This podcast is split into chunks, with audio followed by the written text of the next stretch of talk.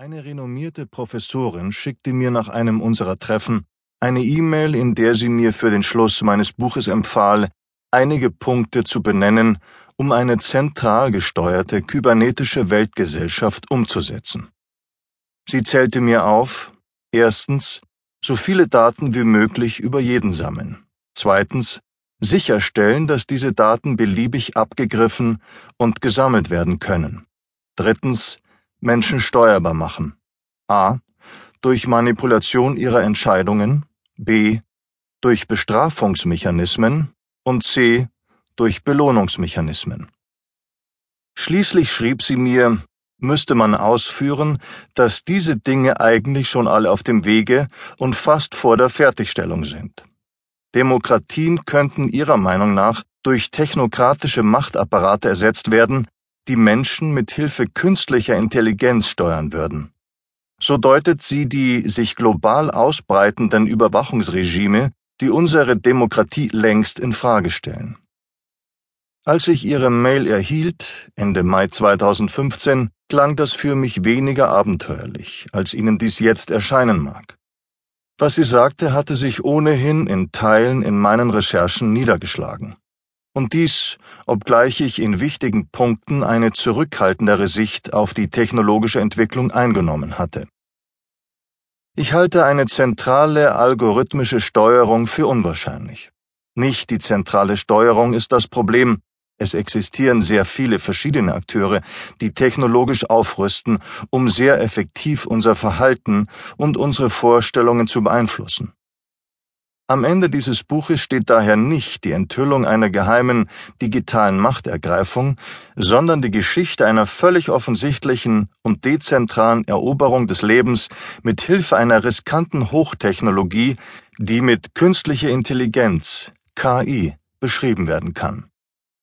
Ich wollte genauer verstehen, warum das Pentagon künstliche Intelligenz seit Jahrzehnten entwickeln lässt, Konzerne oder nachdemokratische agierende Organisationen wie die NSA ein rasendes Interesse an Datenmassen haben. Und wenn Facebook heimlich Experimente mit Hunderttausenden seiner Nutzer unternimmt, wie geschehen etwa im Juni 2014, dann fragte ich mich, wie weit die Möglichkeiten reichen, andere digital zu manipulieren. Das Netzwerk umfasst 2015 rund 1,4 Milliarden Nutzer, deren geheimste Gedanken der Konzern nun kennt. Wenn Sie also mit solchen Fragen beginnen, erscheint schnell die Chiffre Big Data. Nicht fassbare Datenmengen, die explosionsartig zunehmen und die sowohl Einblicke in fremde Galaxien ermöglichen und zugleich unser Innerstes preisgeben. Wer weitersucht, findet Umschreibungen wie intelligente Algorithmen, eine Technologie, genauer eine mathematische Anweisung, die mit menschlichen Attributen versehen wird. Wer Fachleute trifft, hat es mit präzise denkenden Menschen zu tun, die künstliche Intelligenz erforschen und bauen. Die permanent von Optimierung sprechen und von einer technologischen Revolution.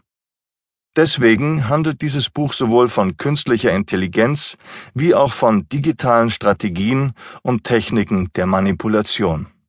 Beides geht ineinander über. Und beides verweist auf eine Geschichte.